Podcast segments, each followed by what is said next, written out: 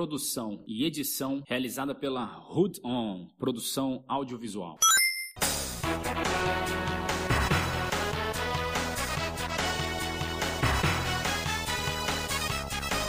Sejam bem-vindos ao VGDB Cast, apresentado hoje por mim, Edson Godoy, e pelo meu amigo Alexandre Bastos, como co-host. O programa também conta com o fantástico suporte técnico do Sandro Shaolin, da produtora Rudion. Todo mês falamos de um console específico, sempre com convidados especiais. Hoje, aliás, temos convidados internacionais aqui. Arthur, boa noite, seja bem-vindo. Valeu, Edson. Há tempos a gente fala de participar, então é bom que finalmente rolou algo que dê para participar, né? Dê para contribuir, espero. Valeu, valeu, valeu pela presença, cara. Boa noite, Luiz. Seja bem-vindo ao nosso programa. Pois é, tô, tô emocionado de estar aqui, né?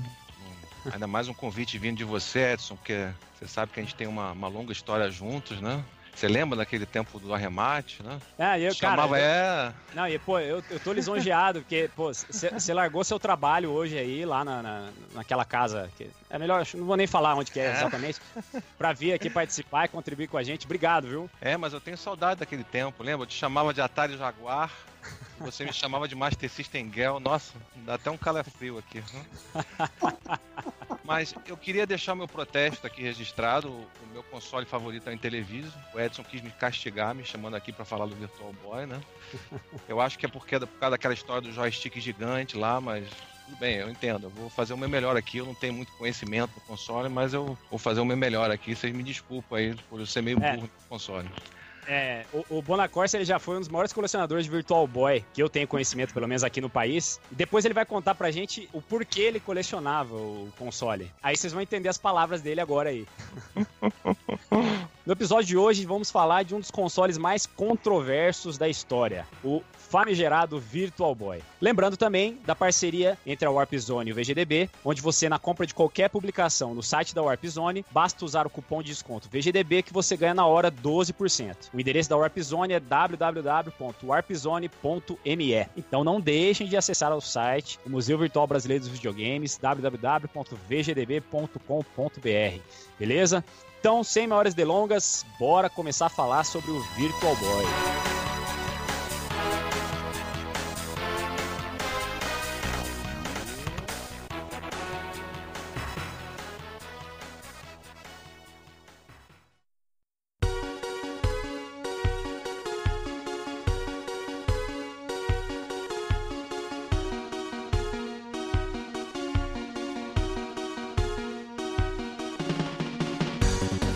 Apresentado pela primeira vez ao público em novembro de 1994, o console causou grande estardalhaço na mídia. A realidade virtual era um sonho da indústria dos videogames na época e tudo relacionado a ela virava notícia instantaneamente. Criado por Gunpei Yokoi, responsável, dentre outras coisas, pelo primeiro Game Boy, o Virtual Boy era equipado com um processador 32-bit, sendo considerado o primeiro portátil a utilizar esse poder de processamento na história. Lançado em julho de 95 no Japão e agosto do mesmo ano nos Estados Unidos, o Virtual Boy foi uma decepção no mercado, por diversas razões, como sua paleta de cores rubro-negra e pela portabilidade entre aspas que o console possuía. Apenas 22 jogos foram lançados durante o seu curtíssimo tempo de vida, que foi de 6 meses na Terra do Sol Nascente e 8 meses no Ocidente. Estima-se que o console vendeu menos de 800 mil unidades em todo o mundo. Então vamos lá, vamos começar. Já vamos mandar a primeira pergunta aí pro Luiz, que tá empolgado aí. E fala pra gente, Luiz Bonacorse, como o Virtual Boy entrou na sua vida? Cara, eu quando eu vi aquele, aquela coisinha vermelhinha, fofinha, assim, eu, eu, não, eu não consegui resistir, ainda mais com esse nome Virtual Boy. Não, aí, aí não deu, cara. Eu tinha que, eu tinha que ter esse videogame, eu não, não podia ficar sem ter. A minha esposa, na verdade, ela, ela gostava de portátil e viu o aparelho, se interessou, e foi mais por causa dela que eu comprei. E eu fiquei acompanhando a história do Virtual Boy meio pelos olhos dela, assim, né? Foi interessante ver. Até por isso que você deve estar tá conseguindo enxergar bem até hoje, né? É verdade. Isso aí é uma coisa interessante, hein? Porque normalmente as esposas são contra as coleções, né? Agora o cara colecionar por causa da esposa. Pois é, pois é. A esposa, ela, ela, é especialista em jogos tipo Tetris, esses puzzles assim. Nossa, ela, ela, esses jogos de puzzle que tem competitivo, né? É um massacre, cara. Eu sou, eu sou simplesmente destroçado por ela. Não tem, não tem chance, não, não ganho nada, cara. Ela é violenta, cara, nesses jogos, né? É, pena que não dava para você competir com ela no Virtual Boy, né? Depois até a gente vai falar sobre isso mais pra frente aí. Então, e você, Arthur? Como que o Virtual Boy entrou na sua vida, cara? Cara, a primeira vez que eu vi o Virtual Boy foi quando eu era jovem. Meu pai fechou alguns frilas, daí a gente veio fazer uma viagem pra América do Norte. E daí, passando por tipo Best Buy, as lojas assim, eu vi um console da Nintendo por 20 dólares. Adivinha que console era? Pra tá por 20 dólares. Caraca. Era o Virtual Boy. Só que daí era aquele negócio, né? A gente era moleque, a grana tava apertada, obviamente, né? Tava viajando. E daí meus pais falaram: ou é isso, ou é Star Fox 64. A gente pegou Star Fox 64. Tá bom. Fala a verdade. Hoje você se arrepende? Muito. Imagina ter um Virtual Boy na caixa, bonitinho hoje em dia. Aposentadoria tava feita já. Mas foi assim que eu conheci, mas desde então eu fiquei querendo, porque tinha demonstração nas lojas. Desde então eu queria um, e daí, em meados de- dos anos 2000, eu finalmente consegui comprar um. Com o famoso Mario Tênis, né? Show de bola. Começou bem, começou bem. Ale, e você? Como que o Virtual Boy entrou na sua vida? Olha, cara, nunca entrou.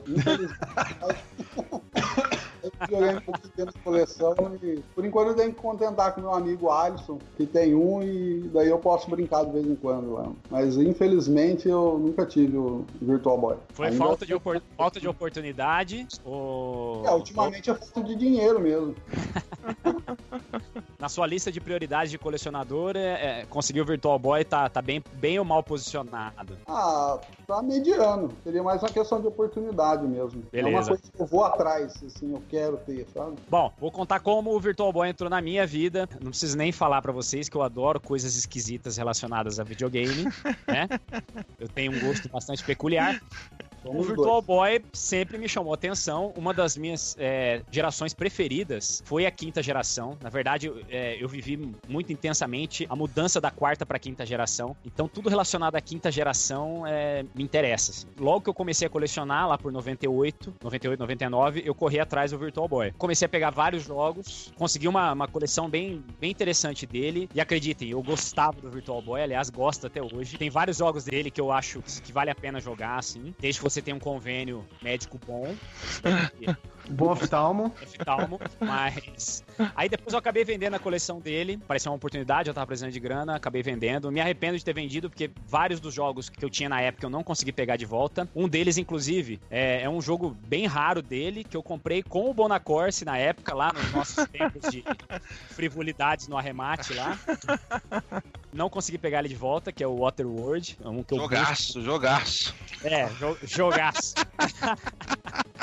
Agora, mais recentemente, eu consegui pegar outro, é, retomei a, a busca por jogos, Tava né? Eu devo lacrado, ter. não, que eu te vendi, né? Tava, o Waterworld tava lacrado. Aliás, eu acho que eu peguei uns 4 ou 5 jogos de Virtual Boy contigo na época. Naquela época da remate dava, né? Agora eu devo estar com uns 12 jogos mais ou menos. E é isso. Eu gosto do Virtual Boy, acredite se quiser. Mas eu gosto do Jaguar também, né? Eu não sou parâmetro. Vamos lá. Vamos passar para a próxima pergunta então. Conta pra gente um pouco sobre a história de desenvolvimento do Virtual Boy. Como que surgiu esse console e se desenvolveu a ideia e os problemas que eles enfrentaram aí nesse desenvolvimento. É, A história do Virtual Boy é meio engraçada porque ela tem mil, mil histórias, né? Você não tem uma oficial, porque como é fracasso, a Nintendo não, não tem orgulho de ficar lembrando dele, né? Mas a história do Virtual Boy é contada em vários livros da história da Nintendo. O mais curioso se- é que, assim, o, o Gunpei Yokoi, ele era sempre designado a essa área mais de portáteis e tudo mais. Então, depois do lançamento do, do Game Boy, ele meio que foi encarregado qual vai ser o futuro do, dos portáteis. Só que tem uma coisa, o Gunpei Yokoi é famoso por criar a filosofia da Nintendo que a Nintendo usa até hoje, de criar tecnologias obsoletas que sejam baratas. Então, a primeira coisa que ele foi fazer foi fazer o, um negócio de realidade virtual colorido. O que, que aconteceu quando eles começaram a fazer? O que, que eles descobriram? Que era Esse caro. pra cacete. Exatamente. Então, porque uma- tem uma coisa curiosa que muita gente não sabe. Virtual Boy não usa um display, que nem a gente tá acostumado a ver, não é um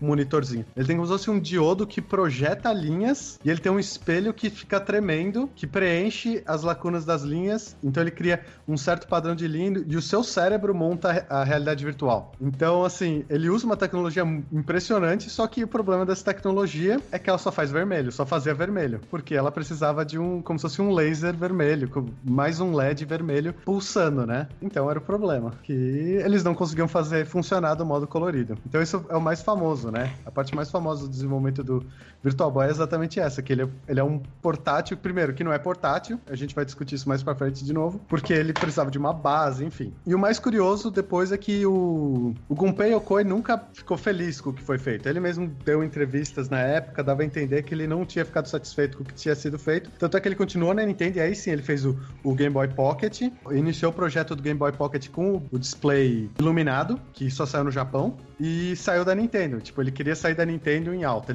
Dizem que ele já estava discutindo a saída dele da Nintendo para fazer o WonderSwan, mas daí falam que o fracasso do Virtual Boy, tipo, meio que ele perdeu moral com todo mundo, porque foram 3, 4 anos de desenvolvimento para um negócio que não vendeu nada, como você já bem disse, né? Assim, é curioso a história do Virtual Boy exatamente porque ele é uma bagunça. Ele tinha, ele era um console extremamente ambicioso, porque é realidade virtual, era 3D, era 32 bit, mas ele tinha uma série de limitações técnicas, principalmente por causa dessa filosofia de usar tecnologia barata. Pois é, isso é uma coisa que eu, eu tava pensando até na, na preparação pro programa. Talvez se eles tivessem investido em termos de marketing na questão do 3D e não na questão da realidade virtual, o aparelho pudesse ter alcançado um sucesso maior. Ele, ele pudesse ter sido entendido pelas pessoas. É, eu, eu acho que tinha um problema aí também de. Era uma época que não se conseguia fazer 3D também. Vale lembrar que é, o, é, o, é, é a infância do 3D, né?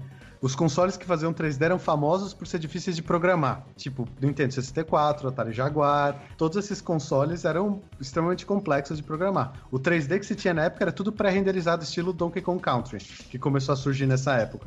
Então, assim, tinha o custo, né? O custo de um portátil, as pessoas não querem pagar 60, 70 dólares num cartucho de portátil. As pessoas querem pagar 20, 30 dólares a menos do que num jogo normal. Naquela época, um jogo de um console normal era seus 60 dólares e o 60, 70 dólares. E as pessoas pessoas não queriam pagar o mesmo, né? Então, é uma coisa muito curiosa, assim, que tecnicamente o Virtual Boy foi bem ambicioso. Se você for pegar, assim, ele foi o primeiro console não era duplo analógico, mas era duplo de, é, direcional, né? Ele Sim. tinha dois direcionais, ele tinha ele tinha porta para acessórios. Ele é muito interessante e a própria tecnologia de como ele funciona, de ter um espelho que cria projeção, seu cérebro, ele utiliza todas essas coisas de um jeito bem legal e o próprio som dele fica numa altura bem legal. É um objeto de engenharia muito interessante, coisa que, que o Yokoi era muito famoso, né? O próprio Game Boy foi uma baita solução que ele usava um display barato, ele utilizava tinha uma vida de bateria longa comparada com os concorrentes todos os projetos do Gunpei Yokoi, desde jogos que o estúdio dele tomava conta como Metroid e coisas do tipo, sempre usaram hardware de uma maneira muito interessante, assim. Então, é triste ver que o fim da, da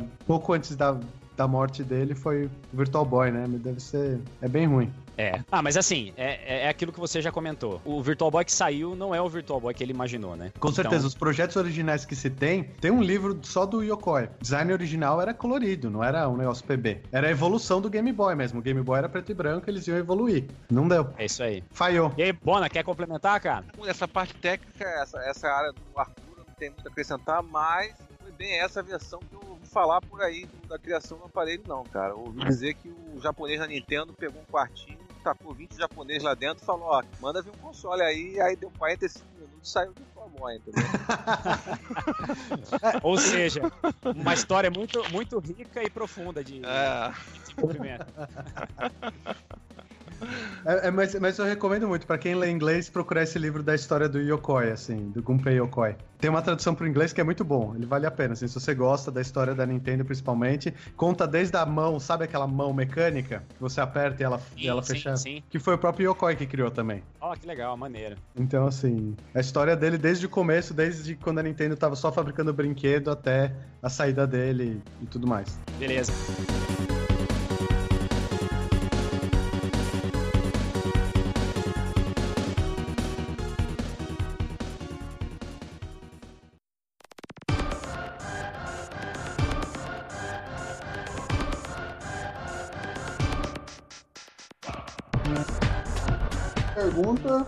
Se o Virtual Boy pode realmente ser considerado um portátil. E aí, Arthur? Não. Vocês, cara. Não. Eu, eu acho que ele se encaixaria na, na categoria de tabletop, né? É, Que é o videogame que você precisa jogar é, sob um anteparo, no caso uma mesa, por exemplo. Só que de fato a Nintendo marketeou ele como um portátil, né? Que foi, ao meu ver, outra cagada que eles fizeram. O problema de direcionamento do produto acho que foi é, gigantesco no caso do Virtual Boy. Além da- daquele que eu já mencionei aí, né? Do, do lance do 3D ao invés do VR, esse lance do, do portátil, quando na verdade ele é um tabletop, né? Isso aí deu uma, deu uma queimada violenta no produto. Até virou meme essa porcaria, né? Imagina, imagina se naquela época a gente tivesse a internet como tem hoje, a Nossa. zoação que não ia ser com o Virtual Boy, cara. Nossa, demais. E é engraçado que se você for pesquisar, tipo, Nintendo Power, essas coisas, quando ele foi anunciado, ele era anunciado como o portátil de 32-bit. Sim, Ele era vendido como, ah, ele vai ter mais poder de processamento, ele é equivalente a dois Super Nintendo, aquelas coisas, né? Como se bit funcionasse assim. Mas funciona, pô. É só você ver o Jaguar, cara. Bom pra cacete. Vai, vai lá. Ah. O fato dele aceitar seis pilhas AA coloca ele esse negócio, né? Ele é tabletop, mas você pode levar pra qualquer lugar. Então, se você levar em conta que portabilidade não portátil, assim, você não consegue jogar, mas você tem portabilidade, ele tem. Você consegue ligar ele, você não consegue jogar, mas você consegue ligar. Exatamente. Você pode jogar no metrô, assim, levanta as pernas, apoia nas pernas.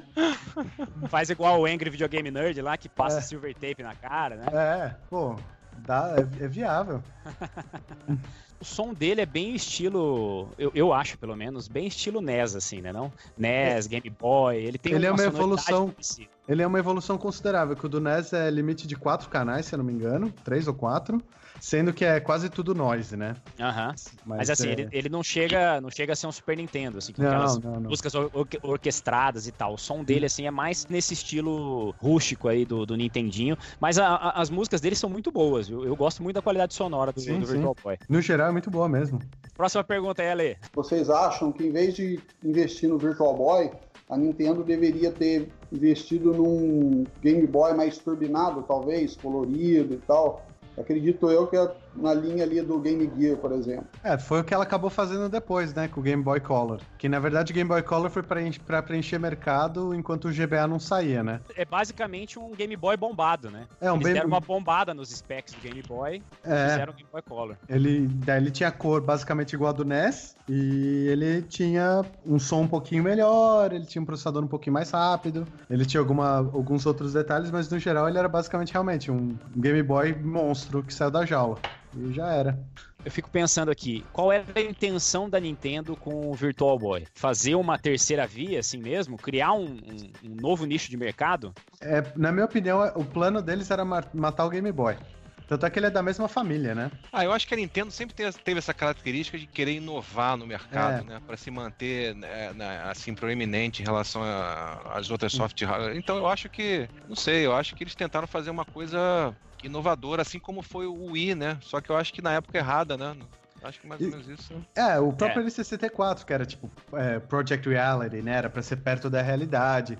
Ele, eles sempre tiveram essa linha, né? De tipo, vamos fazer algo que vai se diferenciar. E o preço vamos- de você inovar, às vezes, é as coisas darem errado. Eu não acho que. Eu acho válida a tentativa.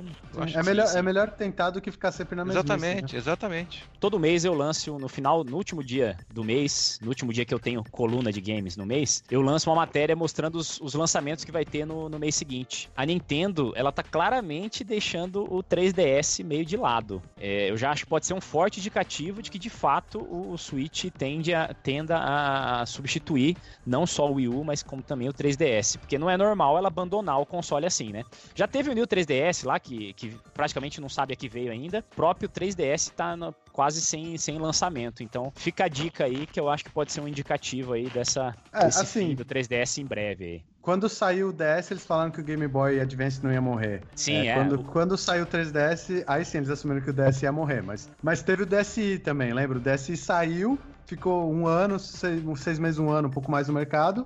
Saiu dois ou três jogos exclusivos e a Nintendo gosta de fazer isso. Ela dá um refresh no fim da vida, né? Que foi o próprio Game Boy Color. Retomando a pauta agora. O Virtual Boy é comumente conhecido por seus defeitos, mas sempre existem os dois lados da moeda. Então, agora chegou a hora da gente ressaltar os- as virtudes do console. Quais são as virtudes do Virtual Boy, na sua opinião? Vamos... Posso falar, na verdade você falou que são os dois lados da moeda, né? Então, na verdade, vou falar dos dois lados que eu vejo. É, foi, acho que, acho que a primeira experiência de imersão 3D, que eu acho que foi válido, entendeu? E eu acho que, como ele foi um fracasso comercial, ele, ele é muito gostoso de colecionar, né? Tem Concordo plenamente. Aí cada vez que você compra um, você fala, porra, tô, falta pouco pra eu completar. e, então ele faz, porra, faz sucesso com o pessoal tipo Edson aí, né, que gosta dessas coisas. Então, Esses malucos, né? em contrapartida, você vê, por exemplo, um PlayStation. Quando lança um PlayStation, sei lá, 5 mil, 6 mil jogos. Porra, pra colecionador é, é, uma, é, é uma lástima isso, né? Então eu acho que é importante, de vez em quando, ter essas, esses fracassos pra gente ter um videogame mais gostoso de colecionar, assim, né? Não sei, minha opinião, né? Não, eu acho, que você foi no, no, no, no bullseye aí, foi no alvo. Eu concordo, concordo plenamente com você. Esse, esse lance de, de, de videogame com pouca, com biblioteca pequena, pra colecionar, cara, é muito legal. É gostoso, cara. É, lembrando que o Virtual Boy só teve 22 jogos oficialmente lançados né, durante a vida dele. Então, eu, ó, e ó, detalhe, existem videogames com bibliotecas menores, viu? E mais de um, não são poucos, inclusive. E com É. videogames piores, inclusive, com video- com bibliotecas piores. Sim, tem videogame que praticamente não, não tem jogo, né? E o, o Virtual Boy, a gente vai falar mais pra frente, ele tem alguns jogos que são bem, bem feitos, assim. São jogos bem maneiros que dá pra se divertir bastante. Eu acho que o principal é que, é que você vê uma luz no fim do túnel da sua coleção, né? Você vê que uma hora você tem chance de completar aquela bagaça. É. E aí, Arthur, consegue pensar em outra Cara, Outro lado da moeda aí, além desses dois. eu, eu comentei assim uma coisa que ele ter dois direcionais eu acho bem legal, porque ele foi o primeiro a ter, que hoje é padrão, dois analógicos em todo o controle, eu acho bem legal isso. Nem- não tem muito jogo que usa isso bem, mas ele tentou, assim, eu achei que, eu achei que isso é legal e, e definiu o padrão, até do que foi depois seguido no N64 e tudo mais, assim. Tem Ah. muito do que foi estabelecido lá que a gente usa até hoje, que ninguém dá bola. Mas todo mundo só lembra do N64. Mas o, o Virtual Boy já estabeleceu muitas das coisas. Eu, eu curto a parte da, do áudio dele, apesar dele ser esse bagulho meio NES, assim, esse negócio meio Nintendinho, eu acho bem legal, assim, eu, eu curtia.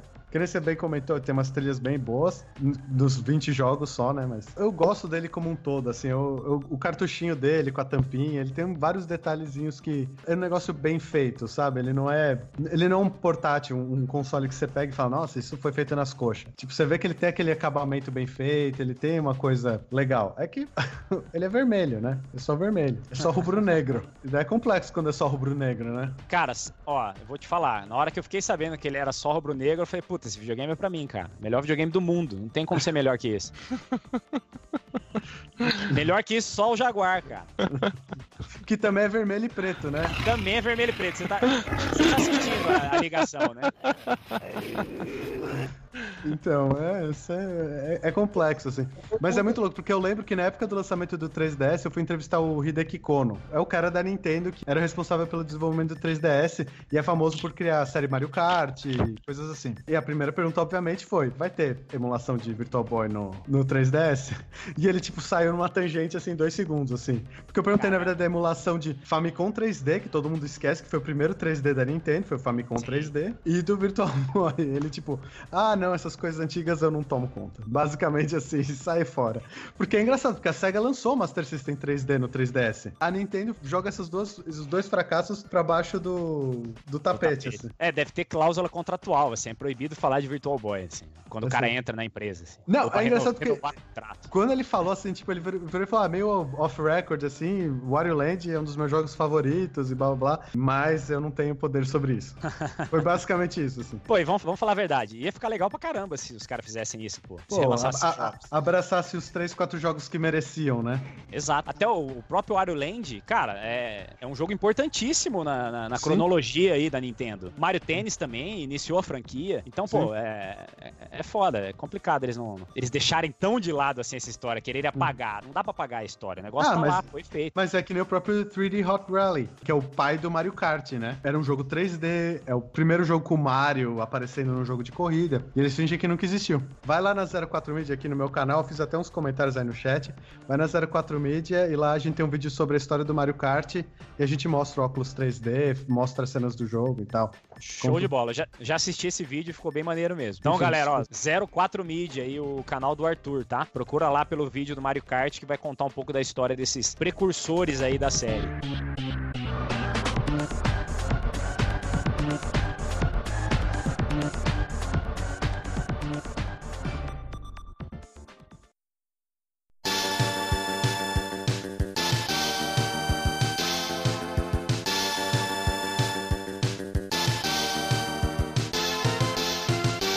Agora vamos, vamos pra parte que todo mundo deve estar doido pra ouvir, vai. Chegou a hora de meter bronca, então. Elencar os defeitos do Virtual Boy. Quem tá animado pra falar de Não, defeito? não, não, aí? não, não, não, por favor. Eu, eu pedi isso pra você. Me- Me deixa essa parte Deixa por primeiro. último, né? então tá, vai, vai lá, vai lá, manda bala. Bom, gente, primeiramente, esse negócio de videogame preto e vermelho, bom, videogame flamenguista não dá, né, pô? É isso, pô. Porra, Que e os corintianos, e os vascaínos, Ah, como é que os caras vão botar um negócio desse na Mengão, cabeça? porra, pô? Mengão, porra. Não, não dá não, pô.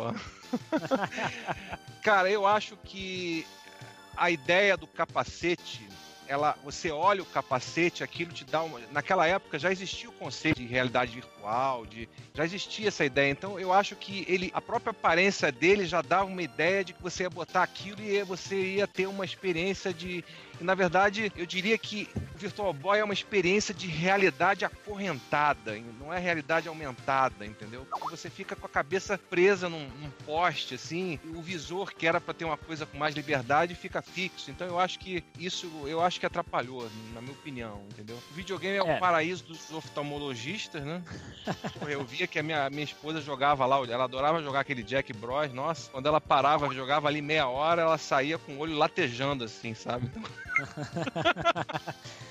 Cara, mas ó, ex- existe. ex- o pessoal exagera, lógico, nesse negócio do olho. Fala que não podia jogar 5 minutos e tal. Na verdade, o Virtual Boy ele tinha uma pausa automática a cada 15 minutos de jogo. Ele pausava o jogo sozinho, sem você fazer nada. E aí ele falava lá, pausa automática. Eu não lembro se tinha alguma mensagem do tipo descansa um pouco. Eu não, eu não lembro, sinceramente eu não lembro. Mas ele tinha essa pausa mesmo e era interessante você fazer, porque se você não fizesse, ia acontecer isso que o Bono acabou de falar. Você ia ficar com uma sensação meio estranha, o olho meio ardido. Ele dava uma Eu sensação não sei até que ponto isso também freou a Nintendo nesse console, porque eu acho que ele de repente rolou preocupação aí de começar a ter nego dando epilepsia, sei lá que porra, cara. Eu acho, eu acho que deve ter sido o fator predominante. sei, cara, eu acho que deve ter rolado assim. isso. né? Sim, deve ser um dos, dos principais fatores pra eles terem deixado o videogame de lado, viu? Eu acho. Ah, mas é o próprio 3DS. O 3DS tem mil, mil avisos quando você tá usando no modo 3D. Ah, tome cuidado que você pode morrer, basicamente. Bom, É, o ó, videogame porra. também é, é Ó. o paraíso dos ortopedistas também, né? Porque tu fica ali com aquela apoiada assim, também começa a dar problema na coluna e não É. sei, também não é muito eu- amigável, assim, eu, né? pre- eu preciso parafrasear aqui o Mikael XBR, que ele falou: Virtual Boy é legal, pena que te mata. É, ele É não é isso. economicamente correto, né? É um videogame meio. Então, o Bonacorse falou do, do, do lance do óculos, né? E, e juntando com esse lance de, de ter que ficar meio curvado pra jogar e tal. Naquela época, eu não sei se vocês se recordam, tinha um óculos, acho que era Victor Max, a empresa que fazia. Ele era um óculos dito 3D, né? Dito, dito realidade virtual, que era pra usar nos videogames normais, Super Nintendo, Mega Drive. Na verdade, o que, que ele fazia? Ele tinha um display de, LCD, dois displays, né? De LCD, um em cada olho. E ele tinha um sistema mecânico que você colocava no ombro. Então, quando você virava a, a cabeça e o capacete, consequentemente, junto, ele virava o, o personagem que você tava usando no, no videogame. Só que assim, imagina, um negócio mecânico, era uma vareta, um negócio plástico, funcionava mal pra cacete. Na época, eu- na época não, bem depois eu comprei essa bagaça aí, mais ou menos na época que comprei o Virtual Boy. Eu sou curioso com essas por- porcaria aí. E era uma nhaca, era uma porcaria. A, a imagem não, é, não tinha uma qualidade tão boa, mas é- era maneiro que ficava no teu olho, assim e tal. Mas o sistema de, de virar não era legal. Então, é, aquilo lá que dava uma condenada no trem. Só que. Era um óculos que você vestia no rosto, cara. Você levantava, ele ficava na tua cabeça. Então, se o Virtual Boy tivesse usado esse conceito, que é um conceito que já tinha na época, era- era, era possível de ser feito. Eu acho que talvez o destino dele não tivesse sido tão ruim como foi. É, Tem outra coisa também, cara, que eu acho que o nome Virtual Boy Ele ficou uma coisa meio esquisita, acho que deu uma conotação muito de, de brinquedinho de criança, eu não sei. Eu não, eu não vejo esse problema. Assim. Ah, pô, peraí, se Porque fosse já um... existiu Game Boy, depois teve Game Boy Advance, já era uma coisa da Nintendo. Não, mas, se era uma fosse um linha, vi- né? mas se fosse Virtual Girl, tivesse umas strippers dançando, de repente ia ficar mais, não. Cara, se, tiver, ó, se fosse um videogame de realidade virtual, Mano, na caixa tivesse stripper dançando, eu tenho certeza que ele teria vendido mais de 800 mil unidades. é. É, mas não é característica da Nintendo, eu tô brincando. Não, não, não, mas o. o- Já pensou se a stripper fosse uma loira que nem Bonacorsa, então? Que beleza. Ô, rapaz, aí ia ser um sucesso. É, aí, aí, aí eu não sei, hein? Alguém aqui já passou mal jogando Virtual Boy. Cara, eu não, não passei mal. E olha que eu joguei Eu não- bastante, viu? A única vez que eu passei mal foi quando eu tava capturando pro espe- especial de Virtual Boy que eu, que eu fiz na 04, na 04 Media. O que, que será que é pior, hein? O Virtual Boy ou os fantasmas piscando do Pac-Man do Atari, hein? Só- O Pac-Man da Atari é pior que qualquer coisa. Mas então, eu passei mal porque eu tava jogando pelo display da câmera. Hum.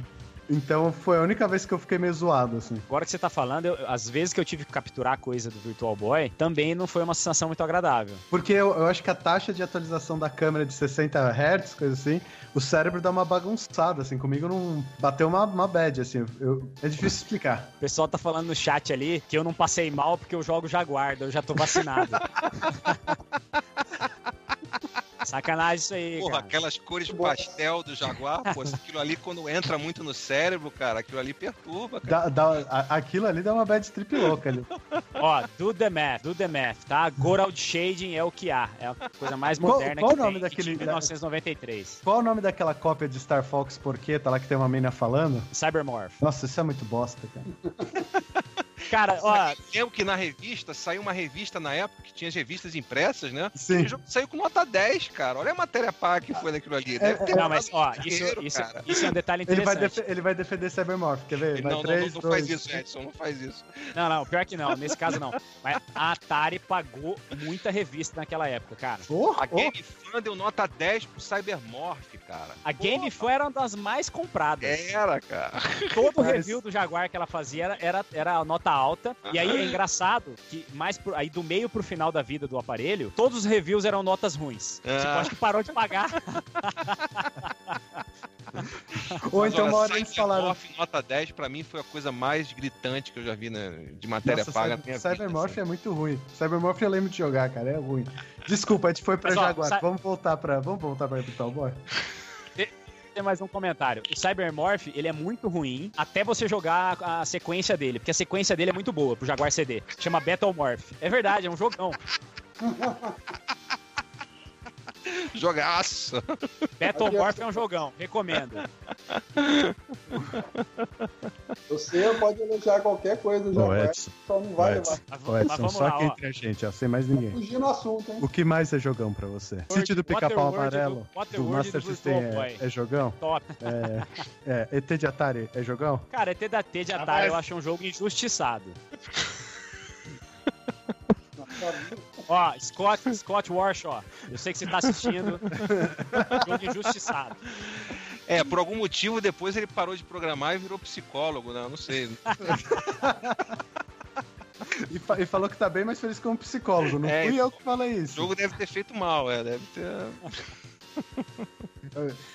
Mas vamos lá, vamos, vamos, vamos voltar pro Virtual Boy. E aí, mais, mais alguma, alguma tosquice do videogame que vocês lembram aí ou não? Ah, que a gente cara. ainda não tenha falado? O, o fato de ter o conector pra dois Virtual Boy nunca ter saído cabo. É, isso é, é, é É broxante. feio, né? É feio. É. Ah, acho, cara. acho que tá bom, né? Eu acho que o principal é o display vermelho, cara. A, a tela vermelha. É, a tela que eles- flamenguista, não dá. De todas as cores que eles podiam pegar, foi a pior. Pô, o, o foda é que o Edson ele defende o aparelho porque é uma bomba e porque é flamenguista. Então é duplamente defendido. É difícil, cara, discutir. Fica complicado. Cara, ó, é como eu falava quando eu era adolescente. É O único aparelho pentacampeão brasileiro, cara. Aqui, ó. E agora ele é hexa. O criador do Virtual Boy, ele teve uma série de problemas, né? Na época do, do, do videogame foi lançado, se não me engano. Isso pode ter alguma coisa a ver com o fracasso dele? E como é que vocês avaliam a reputação do Yukoi antes e depois do Virtual Boy? Você diz problema pessoal? É. Acho que sim, né? Falam muito disso, assim, que ele, ele, tava, ele, tava, ele já queria meio quis sair da Nintendo, ele já tava num negócio de, tipo, querer abrir a própria empresa e tal. Então, eu acho que com certeza isso influenciou. A cabeça dele não tava no lugar certo, sabe? Para conduzir um projeto desse porte, sabe? Até mesmo para fazer as adaptações necessárias com as mudanças que foram exigidas, né? Como o É. negócio do display de cor, né? Com certeza ele perdeu a moral que ele tinha, assim, ele perdeu. Principalmente que o japonês leva isso bastante a sério, né? Eles levam como honra. Com certeza. Tanto é que falam que ele adiou a saída dele da Nintendo pra fazer o projeto do Game Boy Light. Depois ele fez um. Ele fez um Alaquiri depois, não foi? Não, depois ele, ele, ele sofreu um acidente, ele foi resgatar a pessoa do acidente e morreu atropelado enquanto salvava a outra pessoa. Pô, Caraca, cara. Pô, cara. heróico. Heróico. Fim heróico, é. E Coitado. antes, e antes ele lançou o Wonderswan ainda. Na verdade, ele não chegou a lançar o Wonderswan, tava, no, Ah, ele já. É verdade, é verdade. tava nos ele só- passos finais, assim. Que o Wonderswan era meio que, tipo, o que ele sonhava em ter continuado o Game Boy, assim, era, era a ideia dele do que continuaria. Sim, é, é nítido que ele tinha. Vários dos conceitos do Game Boy foram aplicados no Wonderswan, né? Fazer mais com menos, né? Que era a máxima Exatamente. praticamente da Nintendo na época. E É, até inclusive, é. Inclusive, o- tem jogo é, lançado no Wonderswan em homenagem ao Gunpei Yokoi, que chama um jogo de puzzle chamado Gunpei. Tem mais de uma versão até. E é um jogo bem maneiro, inclusive. Sim. Olha, realmente essa questão de você ter o gráfico 3D e não ser colorido, eu acho que isso realmente, no final das contas, é que foi a. É, é, eles deviam ter verificado que a tecnologia era muito cara e deviam ter abortado o negócio. Eu não entendi porque É, eles deram isso sequência. antes de fazer o alarde, né? Exatamente. É. Por que, que os caras construíram fábrica na China para produzir o console e depois que eles viram que, que o negócio estava esquisito e. Pô, mas lá, a fábrica cara. foi mó útil, ficou duplicando os, os processadores da, do N64 lá Ah, eu não depois. sabia Pô, disso, não. Depois eles reutilizaram a fábrica lá Ah, legal. pra fazer Rumble Pack até explodir. Eles reutilizaram, eles reutilizaram para construir coisa do Nintendo 64? É, Putz, essa fábrica nunca fez nada de bom mesmo, hein, cara? só fez o Ó. melhor console 64-bit, hein, fera? Atari, do the math.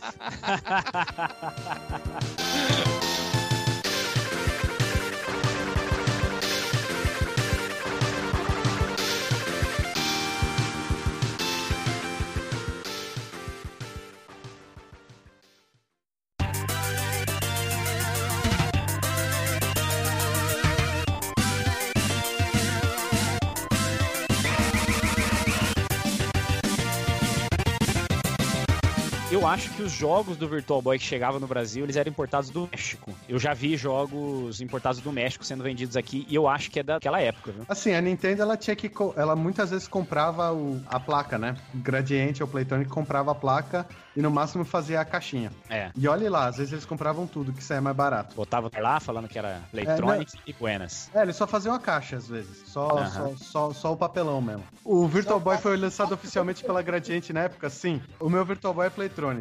É, eu já tive Virtual Boy Playtronic. E, e por sinal, eu perguntei pro Maurício Arditi, que era o chefão da Playtronic depois Gradiente, e ele comentou, mas vai sair em breve, vai sair um dia uma entrevista com ele na 04 Media contando a origem da, da Nintendo no Brasil. Show de bola. Mas o Virtual Boy Beleza. teve muito pouco no Brasil. Muito, muito pouco. É, ele durou seis meses no Japão e oito meses nos Estados Unidos. Aqui ele deve ter durado quatro meses. É. Se durou. Né? Enfim. Tem mais uma pergunta ainda que dá na questão dos defeitos. Por que da- do monocromático vermelho? Teria alguma coisa a ver com a marca da Nintendo? Não, só porque era barato. Só porque era barato. LED azul é extremamente caro e usa uma voltagem maior. E LED verde que precisaria do RGB para fazer todas as cores, né? E o LED verde ele tem, ele precisa para ele ter a mesma frequência de força de luz, né? Ele precisa também de mil particularidades. Então, vamos lá. Agora a gente já falou um pouco sobre isso, mas eu quero que vocês cravem a palavra final de vocês aí em relação à pergunta que eu vou fazer agora. O Virtual Boy é o maior fracasso da história da Nintendo nos videogames. Não. Na sua opinião, o que poderia mudar esse fatídico destino do console? Posso só fazer um, um adentro? O, Claro. maior, o, maior, o maior fracasso da Nintendo ainda é o 64DD. É porque ele é um add-on, né, cara? Ele não é um console. mas, né? ele, mas ele foi o maior fracasso. É. Mas, o, mas o Virtual Boy, vamos considerar o, o maior fracasso internacional, beleza. Não, não, É. eu digo como console mesmo, Sim, sim. foi o maior fracasso. Né? É, o que ele podia fazer para melhorar, o principal é ter cor, né? É, eu acabei respondendo isso errado, não, na hora errada, mas era cor, cara. Sem Cê- cor, o troço é. ficou, ficou morto, cara. Se ele, se ele Não. custasse 80 dólares a mais, mas tivesse três cores, a galera pagava. Aham. E será que só seria cust- custaria esses, esses 80 dólares aí? Pra Provavelmente, é porque eles queriam, é, eles queriam manter, acho que abaixo de 200 dólares, ou 150 dólares o lançamento.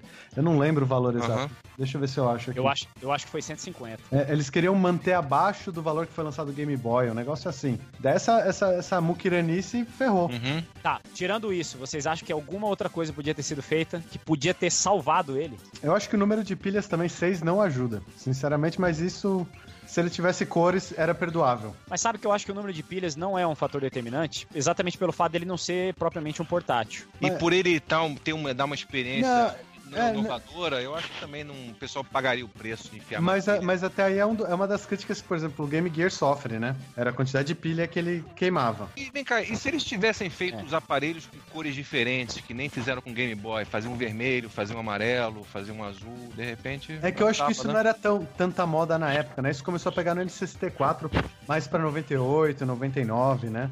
Na época É. dos iMacs. N64 e o Game Boy Color, né? Lembra quando a Apple lançou os iMacs? Que é aquelas merda lá? Desculpa, gente. Eu acho aquilo uma bosta. Não, não, mas falar, falar mal da Apple você pode, você não pode falar mal do Jaguar. E do, e do Pippin? Do Pippin pode também. Mas é, putz, na, na real, Mas, ó, eu acho que é o principal, assim, é, é a cor. Se eles tivessem, não tivessem cometido o problema da cor, porque em termos de marketing era bem sólido, tava até passando uma propaganda aqui durante o vídeo, os comerciais deles eram, eram bem interessantes, tentava pegar uma galera mais adulta e tal. Os jogos em si tinham jogos bons, eles tinham, tipo, Star Fox em produção, já eles tinham títulos grandes, mas eu acho que talvez ter um Star Fox, por exemplo, ajudaria, que é um jogo que usa essa, esse efeito Tem é, tudo a de- ver. de ponto de fuga, de ter um corredorzão e tal. Eu acho que teria ajudado muito. É, o próprio Red Alarm, que é um, um jogo da biblioteca dele, Hum. ele- só que ele foi mal trabalhado, na minha opinião. Mas É, eu- é, se- é, ele podia ter eh, sido utilizado como meio pra se chegar a um Star Fox, assim, no Virtual Boy. Algumas ideias dele são muito boas. E se você colocar ele dentro do universo Star Fox, eu acho que ia, putz, ia, ia ficar legal, ia ficar É. bastante chamativo. Mas é que eu acho que ele não tava com qualidade suficiente pra ser chamado de Star Fox, assim. Sim, então, ele tinha que, tinha que ganhar uma É. polida, né? Mas eles Aquilo chegaram a mostrar numa, numa. Qual era o nome daquela feira da Nintendo lá? Shoshinkai, né? Eles chegaram a mostrar o. Um protótipo de, Virtual Boy, de Star do, do Fox. Star Fox. Tem, tem, tem, tem Ah, online. Que é tipo Legal. só a Airwing voando e explodindo uma nave, coisa assim. Bem tech demo mesmo. Mas ó, eu, eu já tinha falado pra vocês em relação ao lance do, de marketear como 3D e não como realidade virtual, e do lance de colocar fixo na cabeça, ao invés de, de ser um tabletop. Eu acho que talvez, se ele tivesse essas duas coisas, o destino dele poderia ter sido diferente. Não totalmente diferente. Eu acho que sucesso ele jamais seria sem o lance das cores. Poderia ter Mas chegado aos 30 títulos, né, de repente. É, ele podia ter chego assim a- na- perto do Jaguar, assim, É, ele- eu, eu acho que ele teria batido a barreira do milhão, pelo menos, né? Não ter ficado Então. nos. Nos 800 mil. Que, é- que ficando a- um videogame abaixo de um milhão é um negócio bem, bem fraco mesmo. É, depressão, assim. Então, se ele tivesse as duas coisas, na minha opinião, acho que ele teria saído bem melhor. Bom, uma das consequências do fracasso do Virtual Boy no mercado foi a ausência do lançamento de acessórios para ele, como o Cabo Link, que permitiria jogatina para dois jogadores, mas que nunca foi lançado. Pergunto a vocês: vocês têm conhecimento de algum acessório que foi lançado para ele, oficialmente ou não? Arthur, manda bala aí. Oficialmente ele não teve basicamente nada a não ser peças repositórias para coisas como controle, o neoprene que ficava em volta do olho, maleta de viagem, case para cartucho, adaptador para tomada, talvez seja o único acessório que saiu para valer para ele. Existiam planos que ele tivesse uma bateria recarregável, um cabo link, um suporte ajustável, porque o, o suporte dele tinha basicamente dois- duas distâncias, era isso, e coisas do tipo. Ele ia ter um suporte pro ombro também. A Nintendo chegou a mostrar fotos de um suporte pro ombro, em portas fechadas durante uma CS. Mas foi basicamente isso, assim. Além disso, não teve mais muita coisa. O cabo link não seria um acessório simples de ser feito, e os, sendo que os, os consoles já tinham suporte para multiplayer, por que, que não foi feito? Eu acho que o principal problema do Cabo Link foi simplesmente que o videogame não vendeu. Eles fizeram um teste, as primeiras semanas ele vendeu muito, muito, muito pouco. Se você for pensar com mais ou menos um ano de mercado, ele vendeu 700 mil peças do mundo inteiro. Então eu acho que simplesmente a Nintendo fez a conta que não valeria a pena nem distribuir, porque não ia ter venda para justificar os custos. Com certeza. A maior falha dele, aliás, maior falha não, a maior razão da ausência de acessórios foi, foi o tempo de vida útil curto dele, né? E Não. que foi consequência da, da baixa vendagem, né? Mas assim, ele não teve acessórios oficiais, mas o cabo Link mesmo, eu fiquei sabendo que teve um cara que conseguiu fazer um cabo link, né? Tem duas coisas. O controle dele e o cabo link, eles usam muito das coisas que estavam no NES e no próprio Game Boy. Então, o, o controle dele do, do Virtual Boy utiliza basicamente a mesma conexão do NES. Assim, ele, obviamente o conector em si é diferente, mas a pinagem é muito uhum. semelhante. Então é curioso, porque o próprio cabo link é semelhante ao do Game Boy, ao que eles usavam no Game Boy.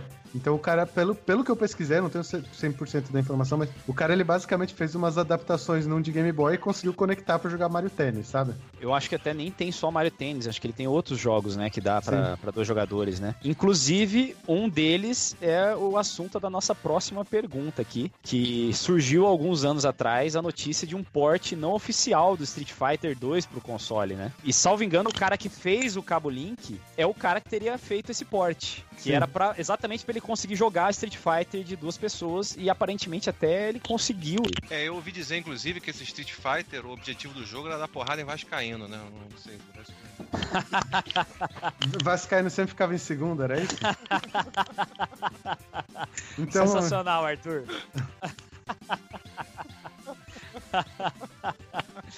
Mas Luiz assim. Vai ser, vai, vai ser, incorporado na equipe, com certeza.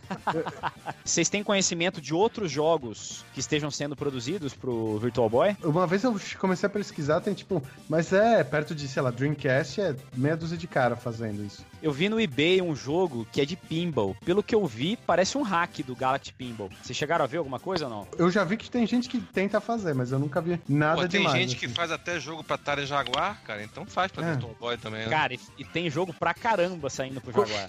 Quantos Atari Jaguar foram vendidos? A previsão é 250 mil. E a gente fala que o Virtual Boy foi um fracasso com 780, né?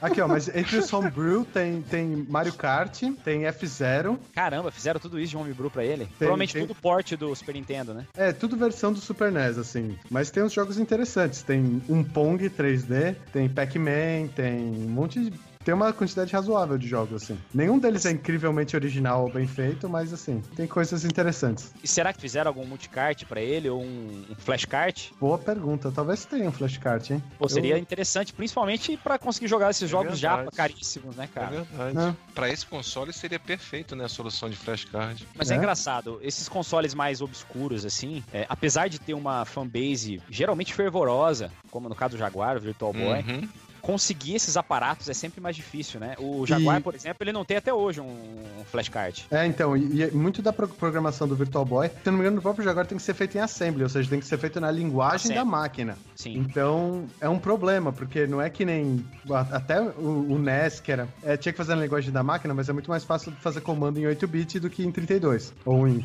64, né?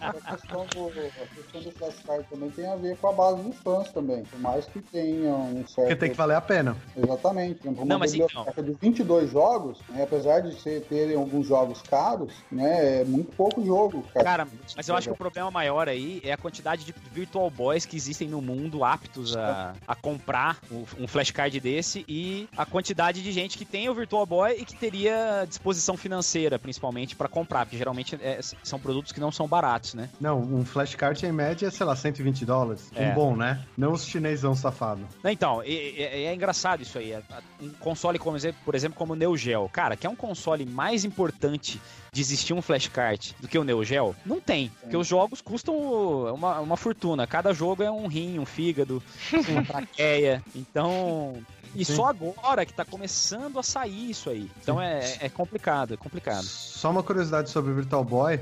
Entre os jogos que foram mostrados por third parties e tal, teve coisa como Worms, até Donkey Kong Country e GoldenEye foram mencionados pela própria Nintendo. Nossa, GoldenEye, rapaz. Nossa, putz, ia ser sensacional. J-League, Doraemon, teve até que uma quantidade razoável de jogos que foram falados. Teve o Mario Land, foi debatido. É, foi, foi, mas também foi anunciado, daí virou jogo de Game Boy depois. É, então, usaram assim, pra, na outra plataforma, né? É, entre as demos técnicas teve o Star Fox, teve um de Fórmula 1, teve o Mario e tinha um que era uns golfinhos pulando. Ah, do golfinho pulando é famosa. A Nintendo gostava, né? Porque no N64 tinha um tubarão. Lembra? A demo técnica e aí, E aí depois veio o Dolphin, né? É que era o próprio GameCube. GameCube.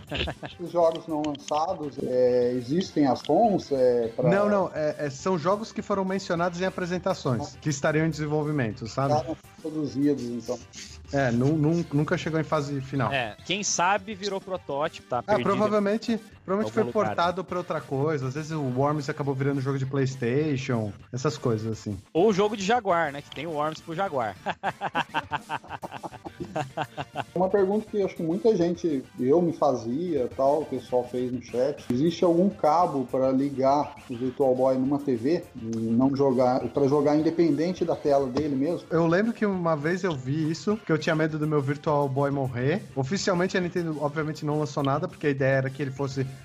usado como óculos de realidade virtual. Mas é possível você hackear e colocar uma porta VGA nele. Mas Uma você sabe vez- que já, já foi feito? Naquele site iFixit, os caras colocaram como fazer já. Que é possível você puxar o sinal. E tem inclusive um cara aqui mostrando num vídeo no YouTube. que Se você quiser Saindo colocar. na televisão? Saindo pra televisão. Vou até colocar aqui pra vocês verem. Puxa, sensacional isso aí. Assim, é, eu que faço captura de jogo direto. cara, Nossa, meu eu, sonho. eu, eu adoraria ter isso. É, No- meu sonho, cara. Porque você sabe como é uma merda enfiar a câmera dentro da Não. lente do Game Boy, do, do Virtual Boy. Não, e você tá falando. Você, que é um cara profissional, tá falando isso. Imagina eu, que sou um amador, que só faço merda gravando, tentando fazer isso. Mas eu tava pensando agora em começar a capturar os jogos em 4K só por capturar. Só pra ter, tipo, Virtual Boy em 4K. Rico. É 4K, né? KKKK. V- VB ostentação. Porra, mas daí a gente pode colocar no, no videogame database, assim, os vídeos em 4K de Virtual Boy. show, show de bola. Pô, não é da hora? Se o videogame fosse tricolor, eu acho que rolava. Porque tricolor tem dinheiro, os caras conseguem fazer essas coisas com mais tecnologia. Como é rubro-negro, cara, a gente é favelado, a gente não tem essas condições. Porra, mas. é, eu, eu- eu sou mafi- dá. eu sou mafioso, né, cara? É complexo. A gente faz o que dá. E o defeito do Virtual Boy? Quando dava defeito, ele dava o defeito das duas lentes vermelhas ou não? Como é que era? Eu, eu, eu acho que o, o Virtual Boy, ao contrário de tipo Neo Geo, ele não tem nenhum problema endêmico, assim. Que o Neo Geo ES morre, né? O processador frita. Ah, mas é por causa do, Do, do design mal dos feito. capacitores. Dos capacitores, pô. Os capacitores, eles começam a derreter a placa, dá curto, Porque e aí a, frita tudo. Porque a porra da Neo Geo usava capacitor vagabundo, essa é a verdade. É. Fala com qualquer cara de eletrônica, eles falam, não, os capacitores são vagabundo. Game Gear também Só não é, assim, né? é, só não é pior que os de Game Gear e de PC Engine. Nossa, Game Gear é, é deprê, cara. E, e frita, né? Isso é que é o pior. Frita o É, não, já era, já era. Só trocando o processador. O problema do Virtual Boy, quando dá, é na parte mecânica, geralmente, né? É. Exatamente O no lance das espelhinho- lentes lá. É, É. o espelhinho morre. E Ou às não vezes simplesmente por falta de, de lubrificação. Normalmente o problema é abrir, lubrificar, dar uma limpada e tal, ele volta a funcionar. É, Mas se for se, simples assim. se é um problema maior, aí abraço. é. Então, então, aí dá mais importância ainda pro lance de passar a imagem pra televisão, né?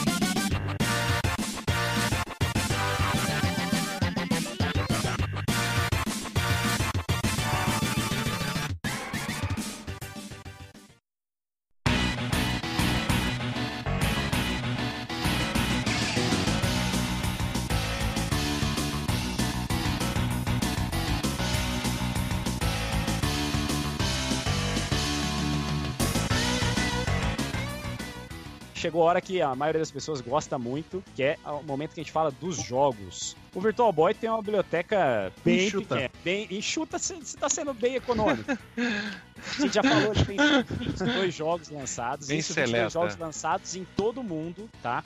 Nos Estados Unidos, acho que foram só 13, 12 ou 13 jogos. Queria que vocês contassem pra gente quais os jogos que vocês consideram os melhores. Eu quero o top 3 de vocês. Ainda tem um detalhezinho a mais. E também, se você falar especificamente de um, um ou outro jogo japonês que seja exclusivo, que você acha que vale a pena. A gente sabe que boa parte desses jogos japoneses tem um custo bem elevado.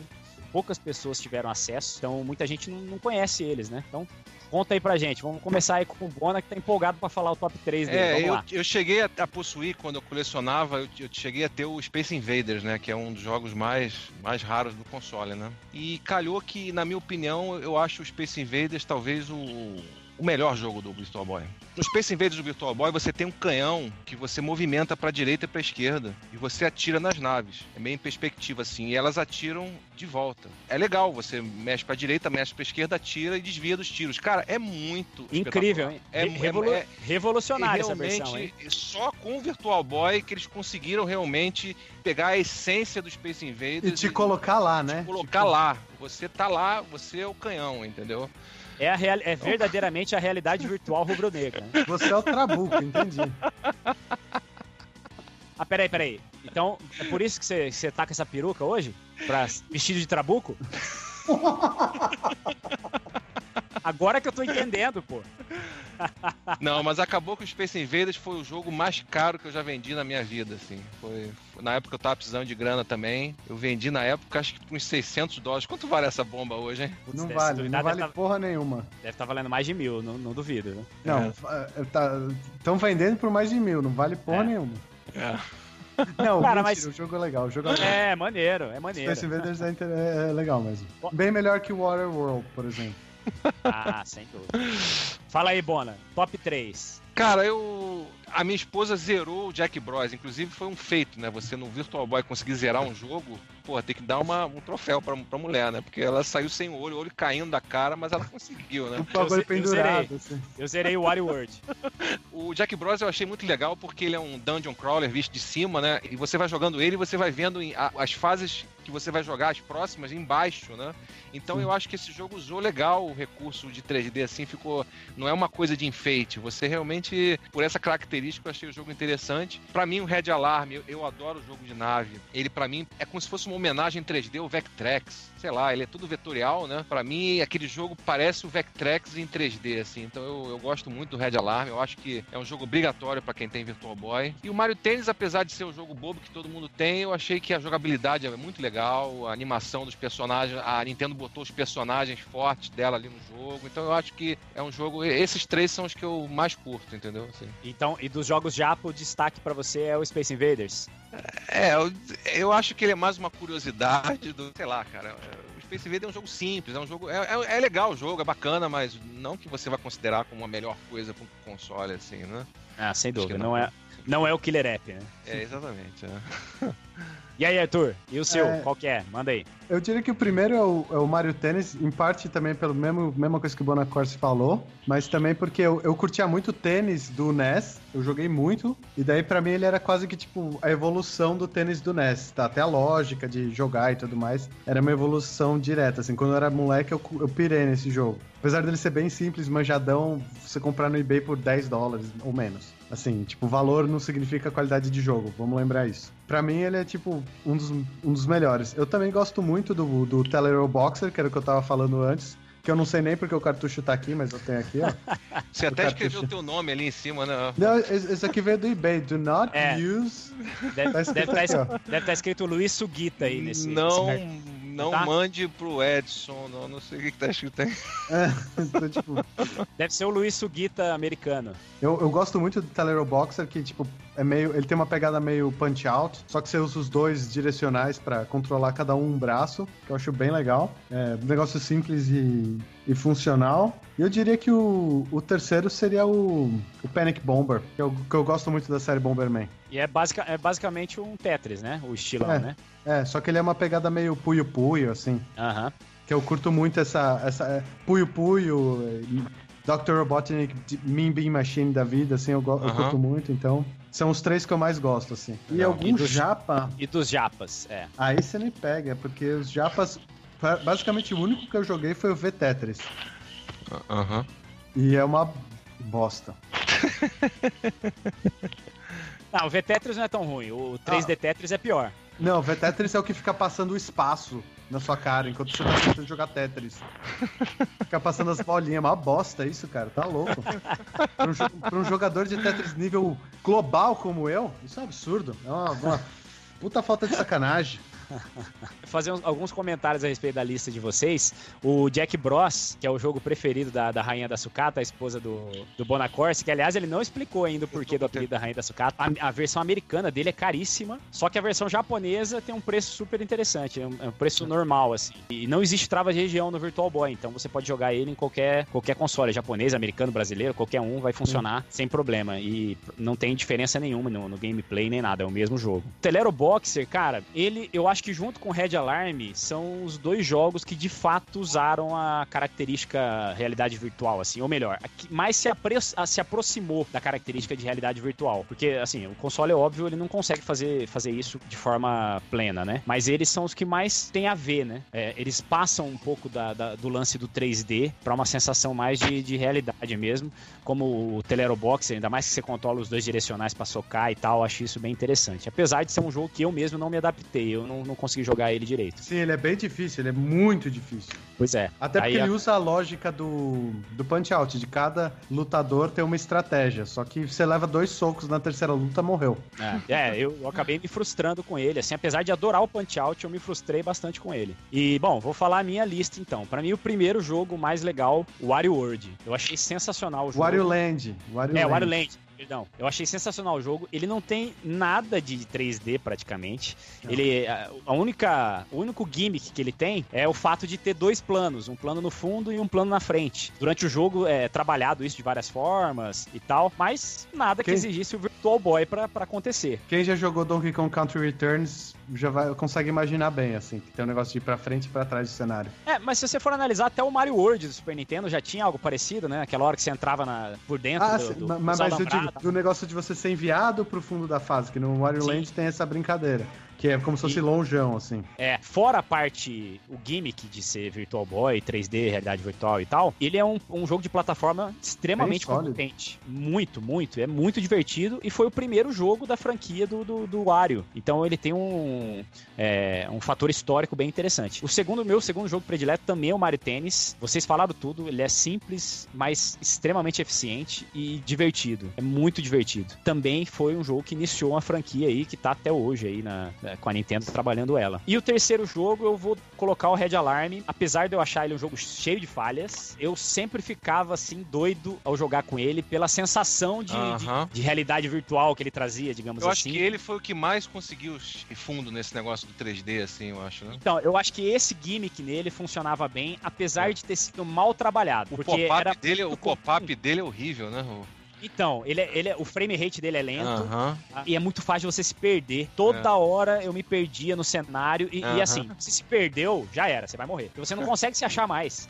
Fica muito confuso. Porque como ele é, é- é todo vetorial, como o Bonacorsi até falou, que é quase uma homenagem ao Vectrex, você acaba se perdendo assim no cenário com uma facilidade é, tremenda. Então, É verdade. mas apesar desses defeitos, ele era impressionante por essa característica de realidade, realidade virtual que ele trazia, né? E dos jogos japas exclusivos, olha, eu, eu joguei muito poucos. Eu até tenho um que é o- um que é bem raro, até chama Virtual Lab, mas eu acho que o jogo deve ser bem porcaria. Peguei o cartucho, testei ele, nunca peguei pra jogar de verdade. É, um- assim. é um jogo de quebra-cabeça bizarro, né? É, bizarro. Aí eu, eu acabei nem dando chance pra ele. Então eu vou até me abster de apontar um que seja bom, por- exatamente por falta de conhecimento. Eu morro de curiosidade de jogar aquele Inuyasha, Inuyasha, alguma coisa assim o nome, que é o único jogo de primeira pessoa, assim. O Não é, FP1. não é Innsmouse o nome? Não é Innsmouse o nome do Isso, mesmo. Que parece que é numa mansão meio mal assombrada e É, tal. isso, é. Eu sei que ele é um FPS. Você jogou já, Bono? Não. Só que assim, apesar dele ser o único nesse estilo, que em tese casaria muito bem com o lance do Virtual Boy e tal, de realidade virtual, na internet falam que é uma porcaria. Então, acredito que a gente não tá perdendo muita coisa em não conhecer. Mas a, a curiosidade permanece. Então deve estar na sua lista altíssima, né, de aquisições, Tá, né? tá na minha... Aí, ó, tá. Eu vou até falar, quando eu fiquei sabendo que o Bonacorsi tinha vendido a coleção de Virtual Boy dele, eu fiquei depressivo. Porque eu tinha um sonho de conseguir comprar os jogos. Eu ia, sei lá, vender o rim, ve- vender o gargantinha, mas ia dar um jeito de pagar esses 600 dólares no Space Invaders dele, por Só exemplo. uma coisa, o, esse Inashuma aí, sei lá, Inashuma, blá blá blá blá, Inamazu. É. ele, ele é tão primeira pessoa quanto Phantasy Star, viu, gente? Não, não- ou quanto Duke Nukem de Me- Mega Drive. Não espera grandes coisas, não. Cara, ele é meio Duke Nukem do Game.com. É, é, é nesse nível, assim. Não espera nada muito mais evoluído. Mas assim, é interessante, né? O jogo de primeira pessoa com o lance do óculos deve ficar, deve ficar maneiro.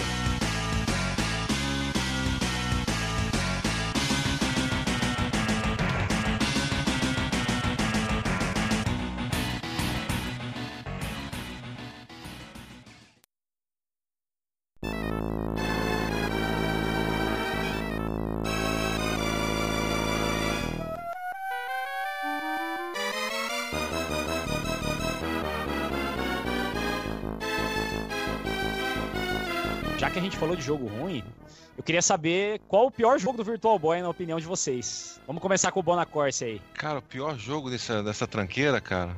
Eu acho que foi esse Tetris aí no espacial aí que fica. Nossa, é muito ruim, cara. o troço realmente, aquilo ali, ele conseguiu pegar a experiência do Virtual Boy de doer o olho e. E jogar no Tetris, que é tipo né? o jogo perfeito. O Tetris é, um É. jogo perfeito. Eles É, conseguiram não, eu estragar. Concordo, concordo com o Arthur, cara. Isso daí não dá, não.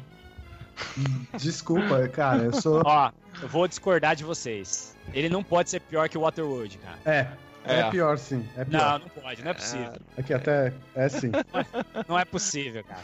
Até o Han Solo concorda comigo, cara. Não é possível. Ó, o Waterworld, ele, ele é um jogo que não tem nexo, cara. É, ele não tem nada a ver com o filme. É, é- o que que Ah, acontece? porque, o- porque o filme faz muito sentido.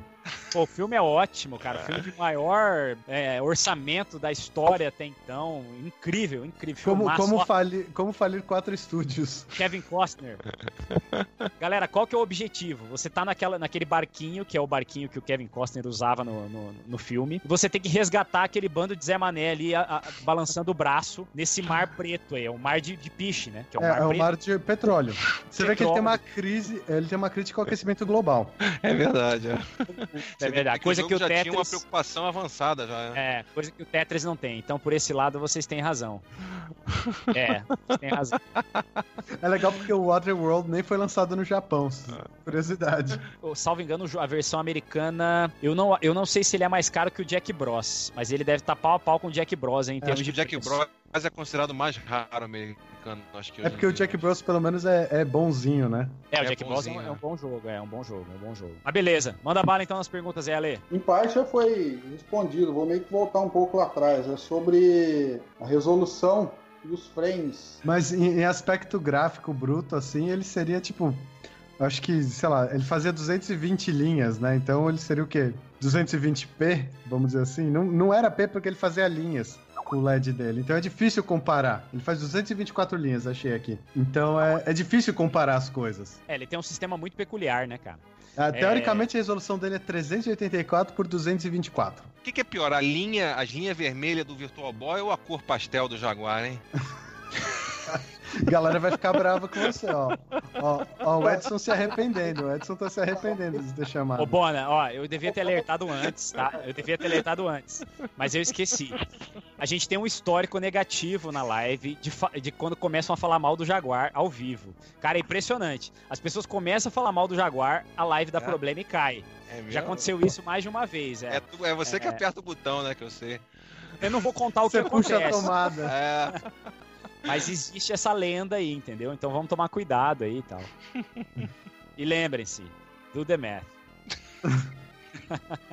Putz, os comerciais do Jaguar eram ruins, cara, né? eu vou Mas... sonhar com esse negócio hoje, pô.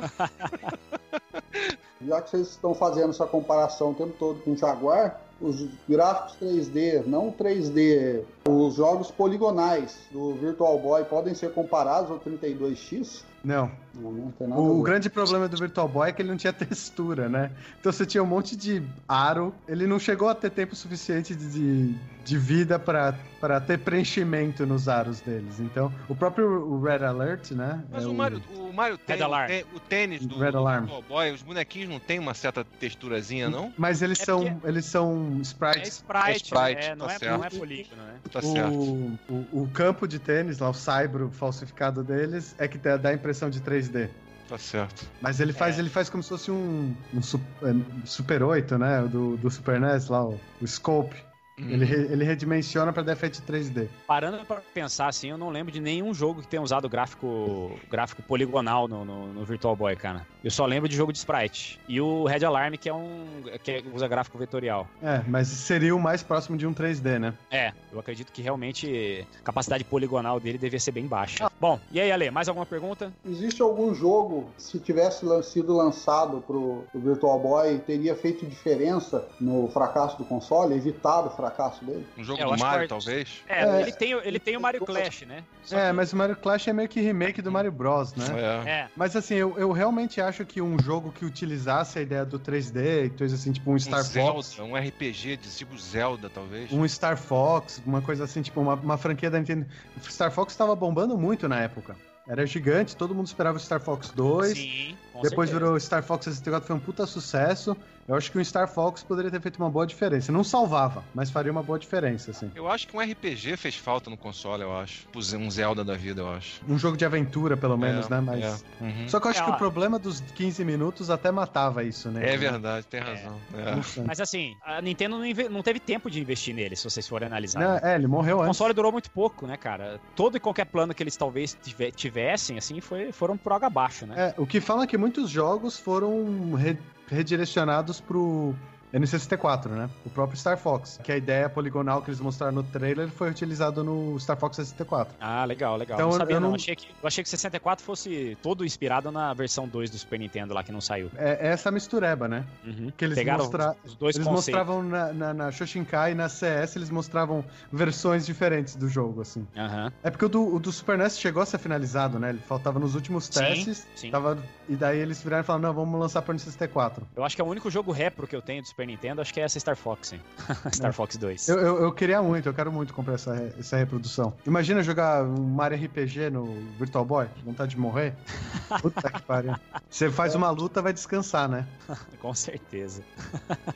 Qual era a resposta do, do controle nos jogos, na opinião de vocês? Boa, ruim, por que, que era boa, por que, que era ruim? É Eu, particularmente, gostava muito do controle dele. O controle dele é muito bom. É sim. Eu achava muito funcional, bem é o ponto construído. forte dele. É É. verdade. É. E, O único pô- problema é o peso, né? Porque você espilha, pesa, não tem como. É. Mas... É, eu, eu acho que eu nunca cheguei a jogar com pilha, cara. Eu sempre jogava com, com a fonte. Então, assim, essa É que nem todo mundo, nem todo mundo tem a fonte, né? É. Eu acho que o controle seguia a filosofia do console. Você tava ali acorrentado do- na mesa, preso, e o troço pesadão na tua mão pra ficar firme. Era uma né? âncora, né? Uma âncora, é, é. Aí, assim, é, eu não sei a sensação que vocês tiveram a primeira vez que vocês jogaram com ele e tal, mas controle passava uma sensação muito boa. Bem natural mesmo, assim. Ele, ele- É, nem eu- pô, era, era, era muito legal mesmo. Lembrava muito o que nem eu comentei antes do N64, pelo menos pra mim, assim, a- as bordas do N64, sabe, que eram os tridentes do N64, seria só as bordas, né? Pra Você mim, tá se referindo ao, ao- ao Tridente da Morte? é,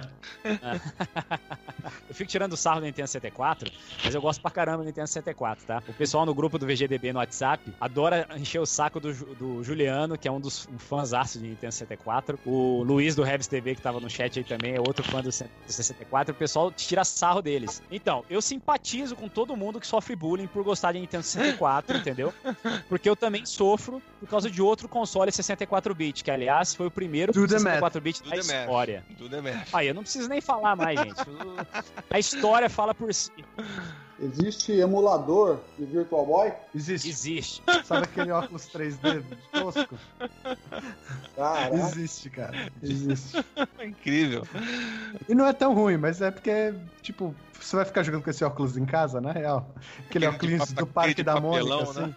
Aquele de plástico. É tenso, é. assim. Pensar que esse era o 3D do Nintendinho no- no- nos Estados Unidos, né, cara? Bizarro, bizarro.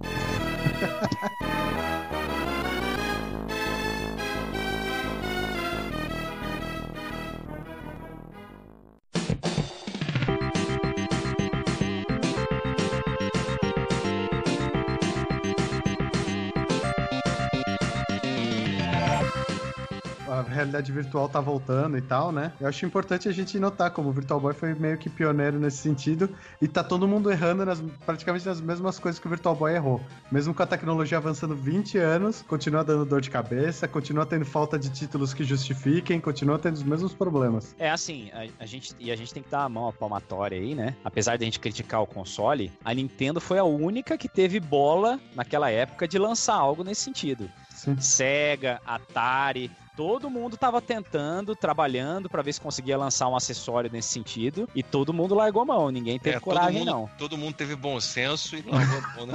Não, mas, mas, o, mas o mais louco do Virtual Boy é que ele é o único standalone até hoje, né? De, de, de uma Major, eu digo. Porque tem uns vagabundos aí que, que é standalone. Mas assim, tipo, até hoje, É. óculos, é, PlayStation VR, tudo mais precisa de um console, de um puta PC. Sim. O, o Virtual Boy era só ele, cara. Isso que é o mais louco. É, teve o R-Zone, né? Mas eu acho que nem conta.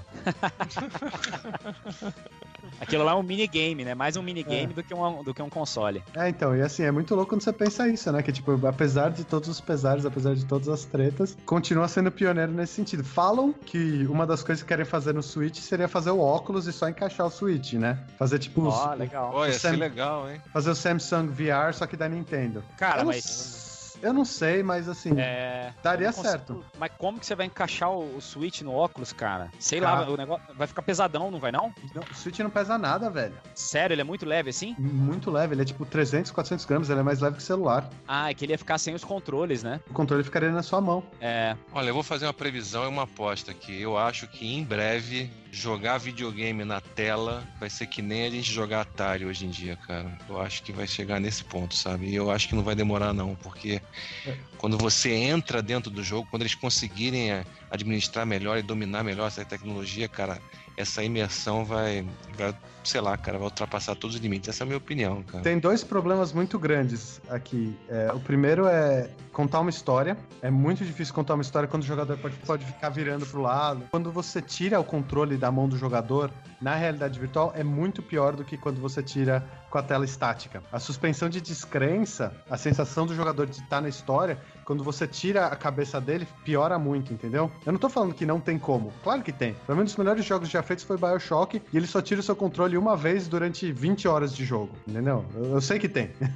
eu só tô comentando que, assim, eu acho que, é- que a gente ainda tem alguns problemas nesse sentido, assim. A gente ainda não sabe contar história pra essa mídia. Não tô falando que não tem como. Não tô falando que ninguém sabe É, fazer. não. Tanto é, cara, que a maioria dos jogos que, que tem hoje É, Eles são minigame. quase, é, são quase tech demos, minigames, são, são coisas é, sem muita história mesmo. Os jogos que o Virtual Boy aproveitou bem a realidade virtual foi exatamente os jogos que são praticamente minigame, né? Tipo Mario Tennis, É... Telero Box. Telero Boxer, são os dois principais É, jogos, assim. Tirando Ele o Red tem essa Alarm. vibe- O Red Alarm, o Red Mas Alarm o tinha Red história. Alarm tinha história, tinha futuro É. ali, né? É. É, sim, Red Alarm tinha. O, pro- o problema do Red Alarm é que ele é um jogo, é um beta, né? É, um é um parece, beta. um jogo, parece um jogo não terminado, isso é verdade. Então, eu acho que a realidade virtual dá muito certo com jogos de esporte, jogos de simulação, esse tipo de coisa. O maior problema com isso é que, por exemplo, no Virtual Boy você tinha que convencer alguém a pagar 150 dólares pra ter um, um laser vermelho no olho. E hoje em dia você tem que pagar 600 dólares, mais 400 dólares, mais isso, mais aquilo. Então você tem que comprar uma puta máquina, um puta videogame, mais o óculos. Você tem que gastar mil, dois mil dólares pra jogar minigame, sabe? Vale a pena? Não tô falando que a experiência deles não seja super legal, super incrível. É, é super legal, é super divertido. Mas Algum eu de não sei vocês aqui, algum de vocês aqui já botou um óculos desse da Valve na cabeça? já. Me falaram o Vive, que aquele lá, estão me falando que o Vive é absurdo, cara, em relação. Então, estão me falando que é eu- absurdo. foi o único que eu testei de verdade até agora. E foi jogando um joguinho de terror. Cara, puta que pariu. Eu, eu arrepiei de medo, cara. De medo não, de Uhum. susto, né? Umas duas vezes durante o jogo. Isso num, num intervalo de 5, 10 minutos no máximo. Eu achei fantástico. Pois é, quando você começar a jogar jogo assim, é isso que eu tô falando, cara. Quando a gente co- começar a sair mais jogo legal nesse sentido, eu acho que vai chegar a curto prazo, assim, vai ter um momento que você vai olhar pro jogo de terror numa tela 2D na televisão, cara, e, e sei lá, você vai olhar pra aquela porra e, sei lá, vai perder. Eu acho que vai perder, cara. Eu acho que quando você entrar dentro do jogo, Eu, esse negócio de jogar na tela vai, vai ficar pra trás, cara. Pra mim, o maior problema é que a tecnologia ainda não tá lá, sabe? Eu pego Tá como por. perto, mas Tá meio. Mas assim, em termos de custo, tá longe ainda. Você vai pegar o PlayStation VR. O kit do PlayStation VR completo custa 700 dólares. Mais o console que custa outros 400 dólares. E é o mais barato. Não se justifica. Você vai jogar. Não tem ninguém que vire e fala: Nossa, eu só vou jogar pro Resident Evil 7 no PlayStation VR. Eu. Entendeu? Não, eu entendo, mas ele é bom pra você a ponto de você investir o valor nele. Isso que eu tô querendo dizer. Ó, por exemplo, o meu caso, o console que eu mais tô querendo hoje é o PlayStation VR. Meu objetivo de compra de console hoje é o PlayStation VR. E eu tenho o ponto de vista de alguém que tá trabalhando até agora na, na Best Buy também aqui do Canadá. Aí do ponto de vista de, de mercado, assim. O PlayStation VR é um fracasso. Cara, a mas ponto, é, a ponto da Sony cancelar botar display em loja. No nível pior que Vita. Não, não, estou falando que não vai ter um nicho de maluco louco por ele. eu Você reconheço que eu, reconheço que eu não sou parâmetro. Você vê que quanto mais eu falo que o bagulho tá falhando, mais o Edson quer. Vocês estão sentindo um padrão, né? Eu não tô falando que ninguém pode gostar, eu não tô falando que não tem experiências legais. Temos experiência muito louca. Quando eu tava na na própria BGS que eu, no stand da, da NVIDIA tinha umas experiências muito legais de VR. É, então, foi lá que a gente testou. Mas em nenhum momento eu, vi, eu viro e falo, nossa, vou. justifico uma compra. Por é, mais no que caso experiência... do Vive, cara, é coisa de 10 pau que você vai ter que gastar, no mínimo. Então, então esse, mínimo. esse. E, e não adianta, tipo, a experiência é muito louca, a experiência é única, então vai virar arcade, sabe? Tipo, você vai pagar para jogar em algum outro lugar. O que não, eu não vejo problema, eu adoraria a volta dos arcades. O HoloLens eu acho que é uma coisa muito mais interessante, que ele junta a realidade aumentada, que daí é um negócio muito mais interessante. É que na verdade ele é menos realidade virtual, ele é basicamente só realidade aumentada, né? É. Ele tem um modo que você pode usar realidade virtual, ele é, ele é meio confuso. Então. A verdade é essa, você disse tudo. Confusão é o significado do HoloLens hoje, porque é. ele é uma incógnita para todo mundo, cara. E o kit de desenvolvimento é mais de mil dólares. E, mas você viu que agora a Microsoft anunciou uma outra parada, né? Ela vai juntar os dois, realidade mista. Você ah, viu isso? Cacete. Ai, meu cacete. É, ela nem explicou o HoloLens direito e agora ela tá anunciando uma outra coisa. Tipo, ó, oh, o HoloLens já é passado. Você gastou 1.200 dólares no kit de desenvolvimento, se fudeu. Agora a gente vai fazer. Esse, esse para mim, é parte do problema do, do, da própria realidade virtual. Porque você tem o, o Vive, você tem o Oculus Rift, você tem o PlayStation VR, você tem o Samsung VR. E assim, na, na, minha experiência de pessoa que está trabalhando no, no retail aqui, a Samsung não está mais repondo o VR. A, o Oculus perdeu bastante força e o Vive também. É triste, porque era uma, era uma experiência inteligente, interessante. De novo, eu não estou querendo dizer que não tem coisa legal, gente. Não, não entendam isso. Não, eu tô, tô entendendo, que... cara. Você tá fazendo igual você faz com o Jaguar, entendeu? Falando que não tem coisa legal. eu tô falando que assim, o futuro da coisa depende de um mercado. Pra gente ter a evolução que o, que, que o VR precisa, precisa ter mais gente comprando, entendeu? Quer dizer que o VR, da, o PlayStation VR tá fraco demais, né? Tá bem fraco. Não sabia disso não. Mas a Sony tá fazendo um trabalho bom para esconder isso, viu? É. Porque se você faz uma pesquisa na mídia, a impressão que se tem é exatamente o contrário, que ele tá vendendo muito além da expectativa. E sabe o que, que eles fizeram? Eles deram uma de Nintendo, cara. Cara, sabe o que acontece? Tem pilha lá na loja que eu trabalho. Em todas as lojas. Eu procuro no sistema, toda loja tem 10, 15 unidades de PlayStation VR Sabe o que, que eles estão fazendo? Eles estão começando a pedir de volta as unidades para forçar falta no mercado. Fomentar o tipo, hype. Ah, é, então, nossa, tá faltando nas lojas. Eles estão fazendo isso. Caramba. Que tá tipo vergonha alheia, assim. Nintendo tipo, dia... fazendo escola.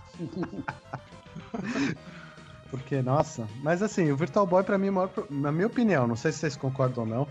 Minha, minha maior opinião é que ele tinha, focado, tinha que ter focado exatamente nisso, mais simulação, mais coisa assim. Exatamente é, essa pegada minigame que estão fazendo hoje. Isso acertam. Mas é que tipo tá. Um Pilot Wings ele... ali. Né? Putz, um Pilot Wings seria animal. Cara, seria, seria sensacional. É porque ele, opinião... usou, ele usou o 3D mais como enfeite na maioria dos jogos, né? Basicamente é isso, né? É. O 3D acho... era a firula que, tipo, tanto é que o negócio do Wario Land, o negócio do Jack Bros lá, que tipo, o jogo poderia estar em qualquer outra coisa, em qualquer outro, qualquer outro, outro console sistema. e funcionaria, sabe? Esse para é... mim é o principal problema. Tem um Star Fox, tem um F-Zero, seriam jogos que justificaria ele. Eu até comentei anteriormente, eu acho que o que faltou foi investir na parte de 3D algo semelhante ao que eles fizeram no 3DS.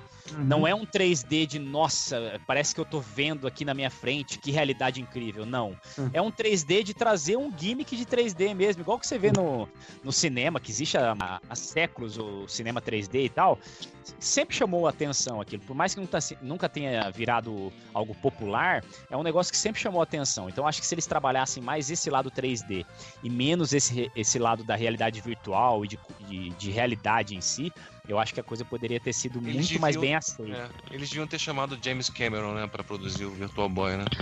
Por sinal, e... então, e o Virtual Boy deveria ter sido azul. É. é. o, o, console dos Smurfs. É.